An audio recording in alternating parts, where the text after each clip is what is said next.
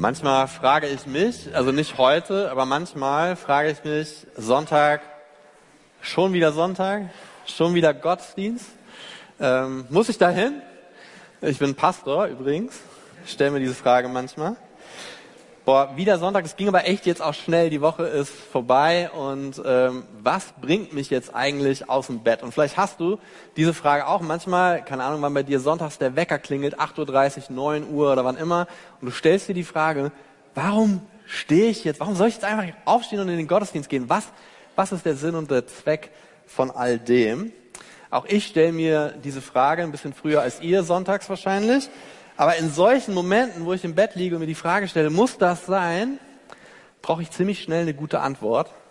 So bevor mein Schlaf mich übermannt oder mein Wecker einschläft und ähm, wir einfach noch eine Runde gemütlich im Bett drehen, ich und mein Schlaf. Und dann wird mir ganz oft bewusst, wie komisch das eigentlich ist, dass ich über mich selbst nachdenke, dass ich in einem Bett liege, in einem Haus ähm, lebe, in auf einer Erde bin, die, äh, die um sich selbst irgendwie die, die rotiert und die sich um einen sehr, sehr heißen Planeten sehr, sehr nahe dreht. Und wie komisch das ist, dass ich über all das nachdenke. Und in solchen Momenten fällt mir dann ganz schnell wieder ein, ja klar, weil ich, jeder von uns ist auf der Suche nach dem Sinn dieses Lebens, nach dem Sinn unserer Existenz. Jeder Mensch stellt diese Fragen und jeder Mensch möchte eine Antwort. Und ich bin so dankbar, dass der Geist Gottes mir dann ganz oft sagt, Markus, steh auf, weil du begegnest gleich dem, der all das gemacht hat. Und nicht nur dem, sondern deinen Brüdern und Schwestern und die werden ihn gemeinsam loben und preisen. Und das ist es wert, aufzustehen. Aber wie wenig klar ist uns das oft. Wie wenig bewusst ist uns das in unserem Alltag? Sehnt sich unser ganzes Wesen wirklich nach diesem einen Gott, der unseren ganzen Sinn und unsere Existenz erklärt? Ich frage mal ganz konkret, sehen wir uns nach Sonntag 10 Uhr? Sehen wir uns nach Sonntag 12 Uhr, wenn das dein Gottesdienst ist? Können wir einstimmen in das Gebet von David im Psalm 63? Und da sagt er, Gott, mein Gott bist du, dich suche ich. Wie ein Durstiger, der nach Wasser lechzt, so verlangt meine Seele nach dir. Mit meinem ganzen Körper spüre ich, wie groß meine Sehnsucht nach dir ist. In einem dürren, ausgetrockneten Land, wo es kein Wasser mehr gibt. Ist das auch deine Motivation, morgens aus dem Bett zu steigen? Ist das der Gedanke, mit dem du in die Gottesdienste gehst? Ist er wirklich unsere einzige Hoffnung? Die Karte, auf die wir alles setzen, der Fixpunkt, um den sich unser ganzes Leben dreht? So wahrscheinlich nicht immer. Wir auch als Christen haben es gelernt, den Heiligen Geist ganz gut an der kurzen Leine zu führen. Oft finden wir im Kühlschrank etwas viel Besseres als dieses kühle Wasser das uns Leben bringt. Ausgetrocknet, das kennen wir nicht. Das stimmt natürlich nicht. Natürlich kennen wir das. Jeder von uns weiß, wie es sich anfühlt, geistlich ausgetrocknet zu sein. Vielleicht gerade diejenigen von uns, die auf dieser berühmten Bedürfnispyramide in den oberen Etagen wohnen, von denen man sich ja eigentlich erhofft, dass sie Glück und Zufriedenheit und Freude bringen. Und man merkt, Je höher ich komme, je höher ich von meinen Grundbedürfnissen weggehe, desto mehr abgelenkt bin ich vom Wesentlichen. Mein Leben wird nicht voller, mein Leben wird leerer. Mein Leben wird nicht sinnvoller, mein Leben wird sinnloser. Und so streben wir nach Glück an einem Ort, an dem wir ihn nicht finden können. Weil es total wahr ist, dass nichts unsere Sehnsucht so stillen kann wie die Gegenwart Gottes. Nichts brauchen wir so sehr in unserem Leben wie die Gegenwart des Heiligen Geistes Gottes, wenn wir in unserem Leben wirklich frei sein wollen und nicht in irgendeiner komischen Pyramide leben möchten. Paulus schreibt im zweiten Korintherbrief, wo der Geist des Herrn ist, da ist Freiheit. Unser Menschsein braucht Freiheit. Und der Heilige Geist führt uns in diese Freiheit denn er füllt diese Freiheitslücke, die Jesus hinterlassen hat, als er weggegangen ist. Und Jesus selbst hat es so angekündigt in Johannes 14, sagt er, und der Vater wird euch an meiner Stelle einen anderen Helfer geben, das ist der Heilige Geist, der für immer bei euch sein wird. Ich werde ihn darum bitten. Und dieser Freiheitshelfer, das habe ich vorhin schon gesagt, der ist auch heute noch hier. Er ist da, er ist gegenwärtig, er ist präsent, er ist die dritte Person der Dreieinigkeit und er füllt diesen Raum. Und er möchte in dir und in mir nicht nur die Sehnsucht nach Gott fördern, sondern gleichzeitig auch die Sehnsucht nach Gott stillen. Er ist der Weg und das Ziel von dem, was wir heute tun, nämlich die Begegnung mit Gott selbst.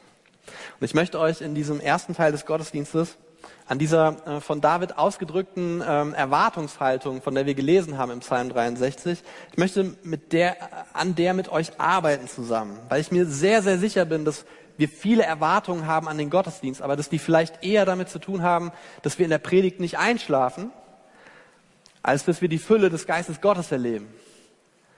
Ja, und vielleicht liegt es auch an den Leuten, die hier vorne rumtouren, kann ja auch sein. Aber vielleicht liegt es eben auch daran, dass unsere Erwartungshaltung in eine ganz andere Richtung geht.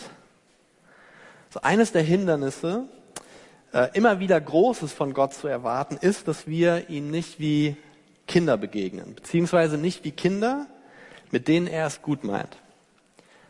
So blicken wir zurück ganz an den Anfang der menschlichen Existenz beim Sündenfall, also relativ am Anfang dieser Geschichte zwischen Gott und Mensch, da sehen wir Adam und Eva, das erste Paar, die sich vor kurzem noch, also stolz und gegenseitig ihre körperlichen Vorzüge in aller Nacktheit präsentiert haben und plötzlich mit verschränkten Armen vor ihrem Schoß stehen und verschämt nach Feigenblätter an irgendeinem Baum suchen.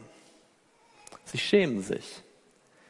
Sie sind immer noch Kinder Gottes, sehr besondere Kinder Gottes sogar, aber da ist etwas zerbrochen in der Beziehung zu Gott.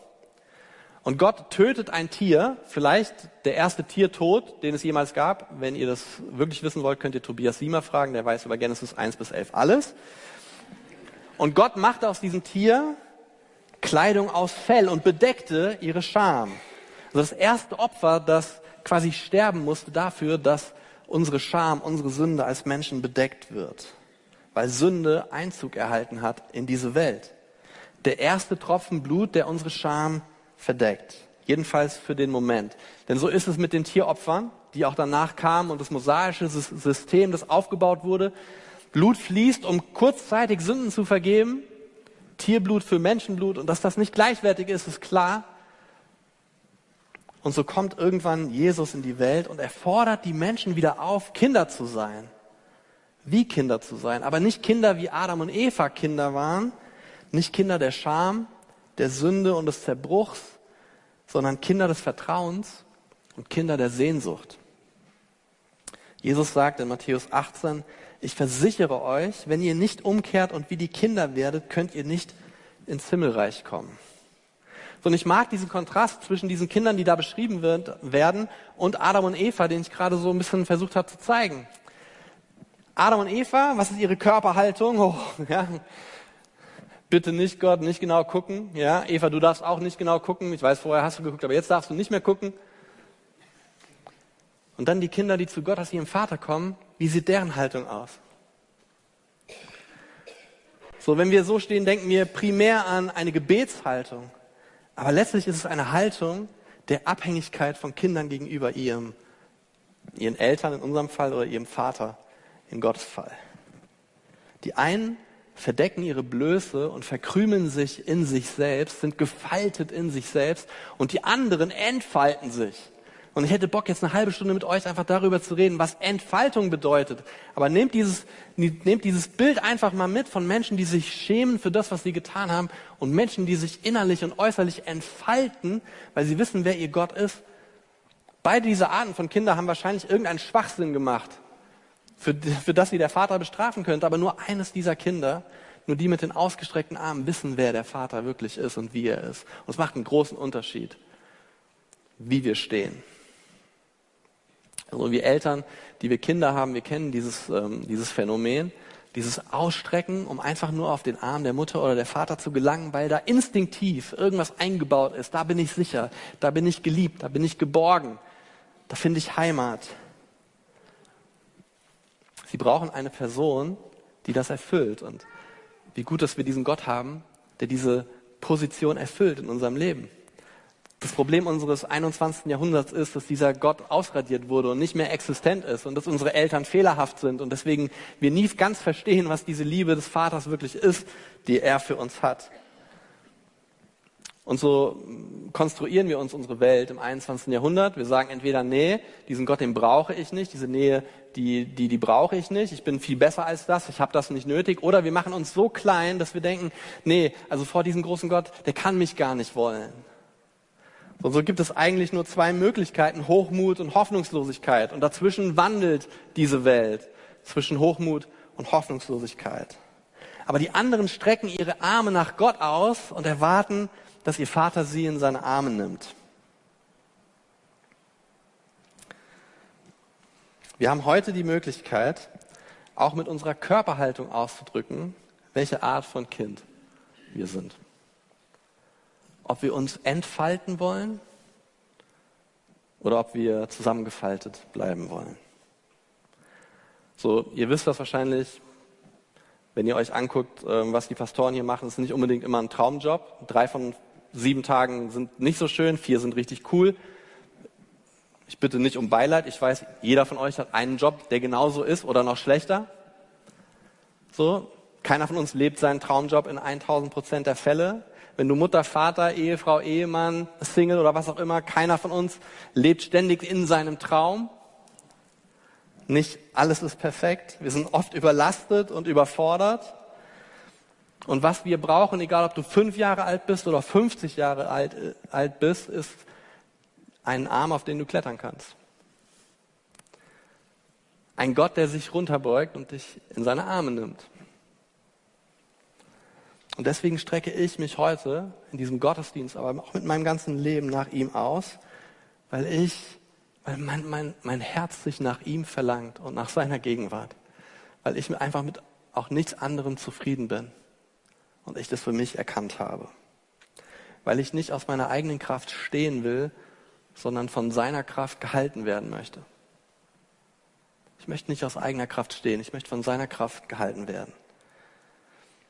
Und ich kann das heute tun, auf Gottes Arm klettern und seine Gegenwart genießen, nicht weil er mir ein Fell gestrickt hat, mit dem ich meine Blöße irgendwie bedecken kann, sondern weil sein Sohn Jesus Christus für mich starb.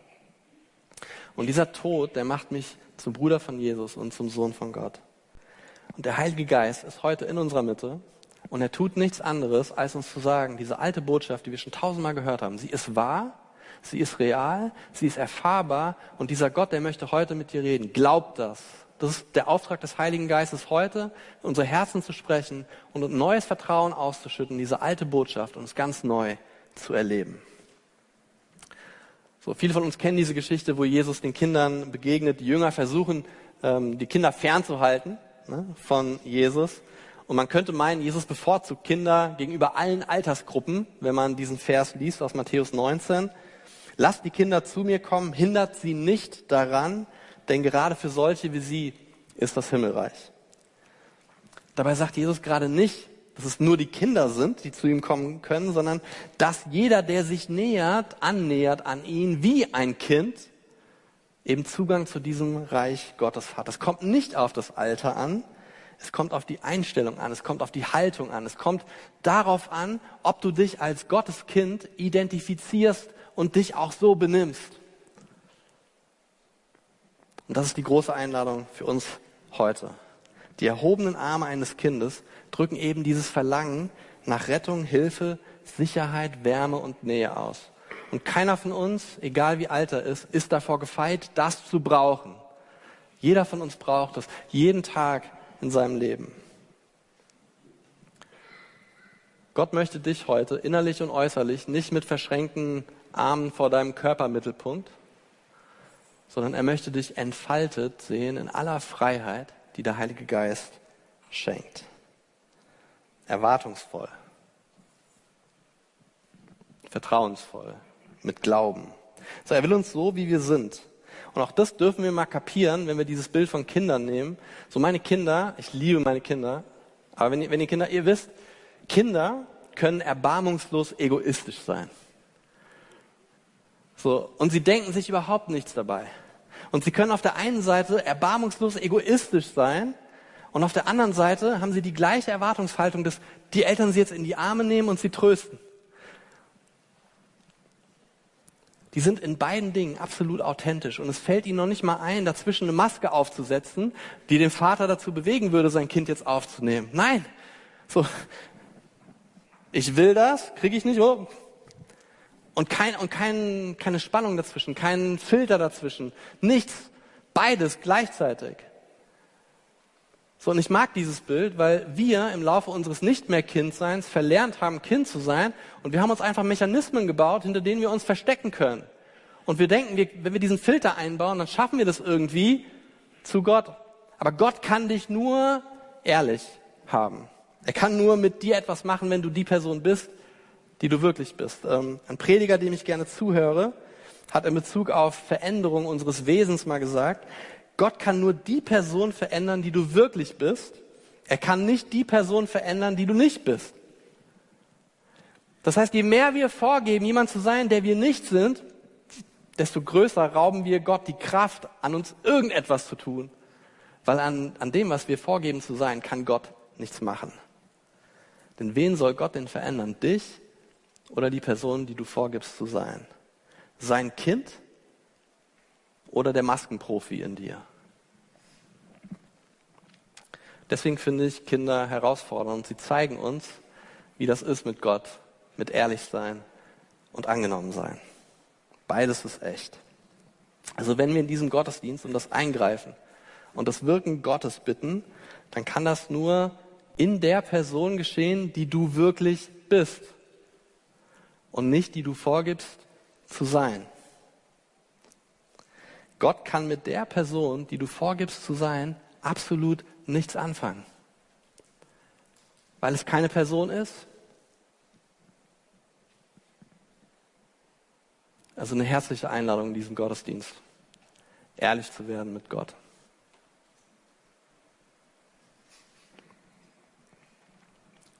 Schwer für uns. Ich weiß, hat ja Jahre gedauert, bis wir es geschafft haben, diese Masken aufzubauen. Ne? Da steckt ja richtig viel Arbeit drin.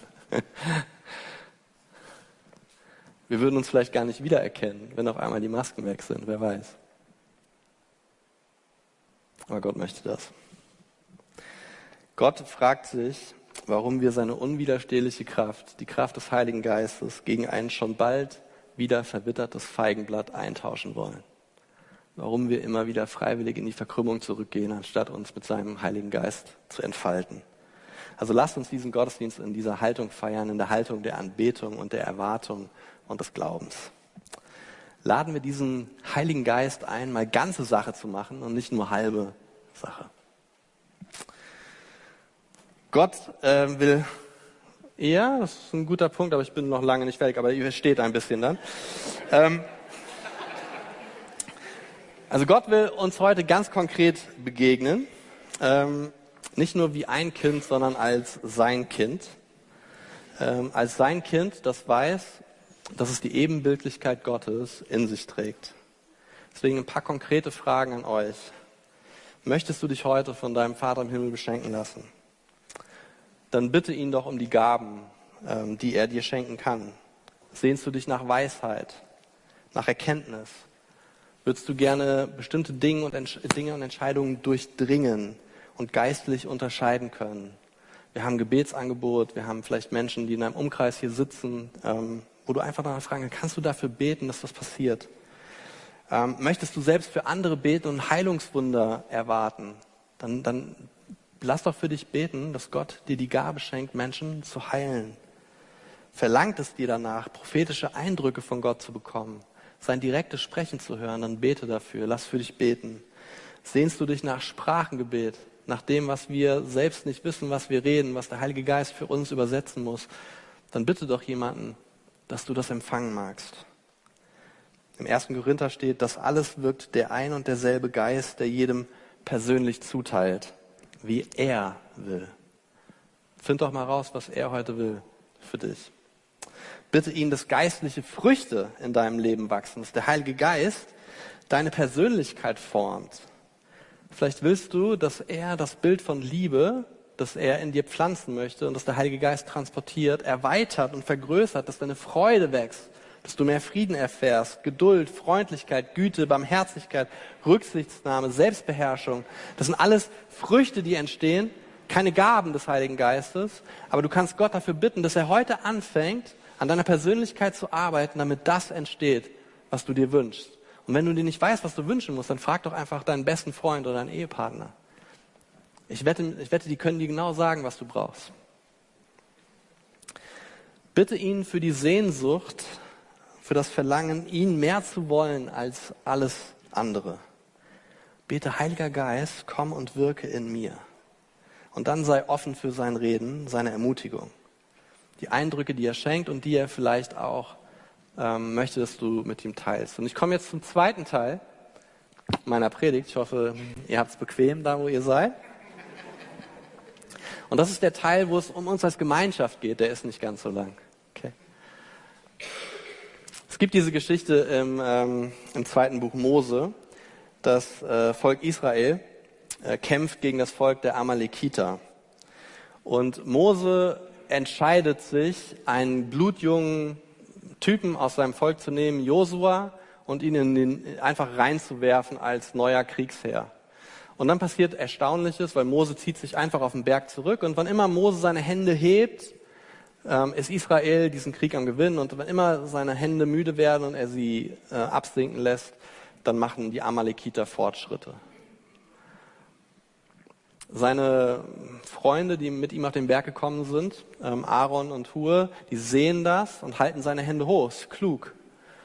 Ähm, so dass Israel am Ende diesen Sieg äh, erringt und das ganze Volk gerettet wird. Zwei Dinge finde ich äußerst bemerkenswert. Das erste ist der Heilige Geist, also die Power von Gott, reagiert darauf, wenn wir Menschen beten aber nicht nur beten, sondern füreinander beten und in Gemeinschaft uns einem Ziel widmen. Das heißt, wenn heute der Heilige Geist in dein Leben tritt und dich erfüllt, dann tut er das nicht nur für dich, sondern für uns alle. Vielleicht möchte er uns zu einem komplett unerklärlichen Sieg verhelfen, genauso wie er das damals mit Israel getan hat. Weil es eben nicht nur um unser Kindsein geht, sondern um unsere Kindschaft gegenüber Gott als Gemeinde, als Gemeinschaft. Und dann geht es darum, wie wir uns gegenseitig unterstützen können, wie wir uns gegenseitig unter die Arme greifen können, wie wir gemeinsam siegen können und für Siege beten können. So, wenn meine Arme im Lobpreis oder im Alltag sinken, dann wäre es so schön, wenn Menschen sich neben mich stellen und mir helfen, diese Arme oben zu halten. Physisch, durch, durch Liebesdienste, oder geistlich durch Gebet und Fürbitte. Und vielleicht passiert auch das ja heute. Euer Gebet, auch für uns als Pastoren, euer Gebet hält unsere Arme oben. Ihr wisst gar nicht, was es uns bedeutet, wenn ihr uns auf dem Flur einfach nur sagt, wir beten für euch. Dann sehe ich mich mit erhobenen Händen, aber eben nicht aus meiner Kraft, sondern gestützt nicht nur durch den Geist Gottes, sondern auch durch das Gebet von Gemeinde. So würde ich gerne siegen. Wie viele Menschen hier in diesem Saal stehen heute hier, ja, ein bisschen angedatscht, ein bisschen gebrochen vielleicht, aber doch mit ganz viel Freude und Zuversicht, weil irgendwo irgendjemand einmal oder tausendmal für uns gebetet hat. Weil sie auf den Knien waren und Gott angefleht haben um uns. Unsere Eltern, unsere Großeltern, unser Pastor oder wer auch immer. Wie viele Kämpfe hat der Heilige Geist in der unsichtbaren Welt gewonnen, von denen wir nie irgendetwas mitbekommen werden? Warum kann das nicht heute passieren? Warum können wir nicht dafür sorgen, dass in den nächsten 20 Jahren die, diese Gemeinde, auf die wir zuschauen und wo wir noch nicht wissen, was passiert, dass in diesen 20 Jahren das nicht durch Arbeit, durch Personal und durch Finanzen getragen wird, sondern durch das Gebet dieser Gemeinde?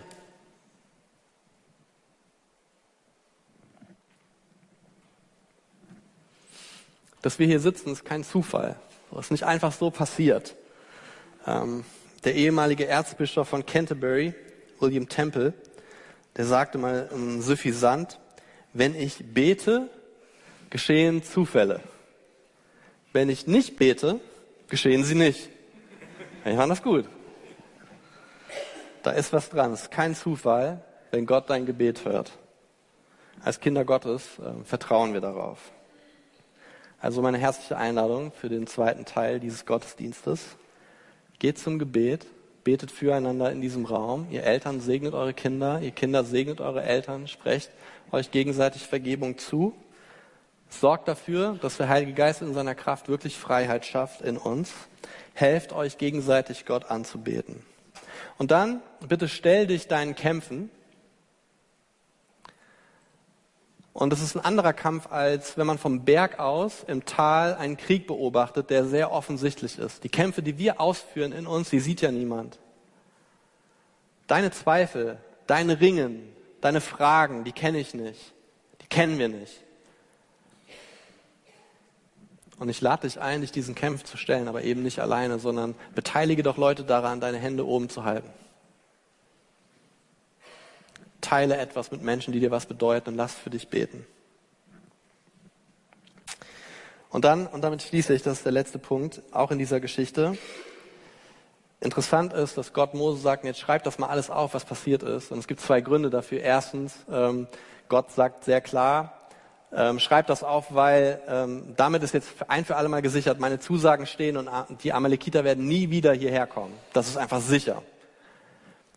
Und das Zweite ist nicht ganz so offensichtlich, aber wenn ihr euch mal kurz in diese Situation stellt, auch in diese Situation von Hochmut und Hoffnungslosigkeit, von der ich vorher sprach, ähm, Josua da unten im Tal, der den Sieg errungen hat, der wusste wahrscheinlich nichts davon, dass da oben geistlich irgendwas abgegangen ist. Und für so einen jungen Kerl war es wahrscheinlich wirklich schwierig, aus diesem Kampf, aus diesem Sieg herauszukommen und nicht abzuheben. Und Gott sagt Mose, schreib das mal bitte auf. Für Josua. Der soll das lesen, wer hier gewonnen hat. Der soll wissen, wer diesen Kampf gekämpft hat. Also, liebe Paulusgemeinde, wenn wir jetzt gleich in den Lobpreis gehen, dann wissen wir, wer unsere Kämpfe kämpft und wer sie gewonnen hat. Und einige von uns müssen vielleicht auch ans Kreuz gehen, sich hinknien, um Vergebung beten und umkehren zu diesem Gott, weil wir einfach in unserem Leben angefangen haben, Gottes Siege zu unseren Siegen zu machen. Und Gott möchte seine Siege wiederhaben.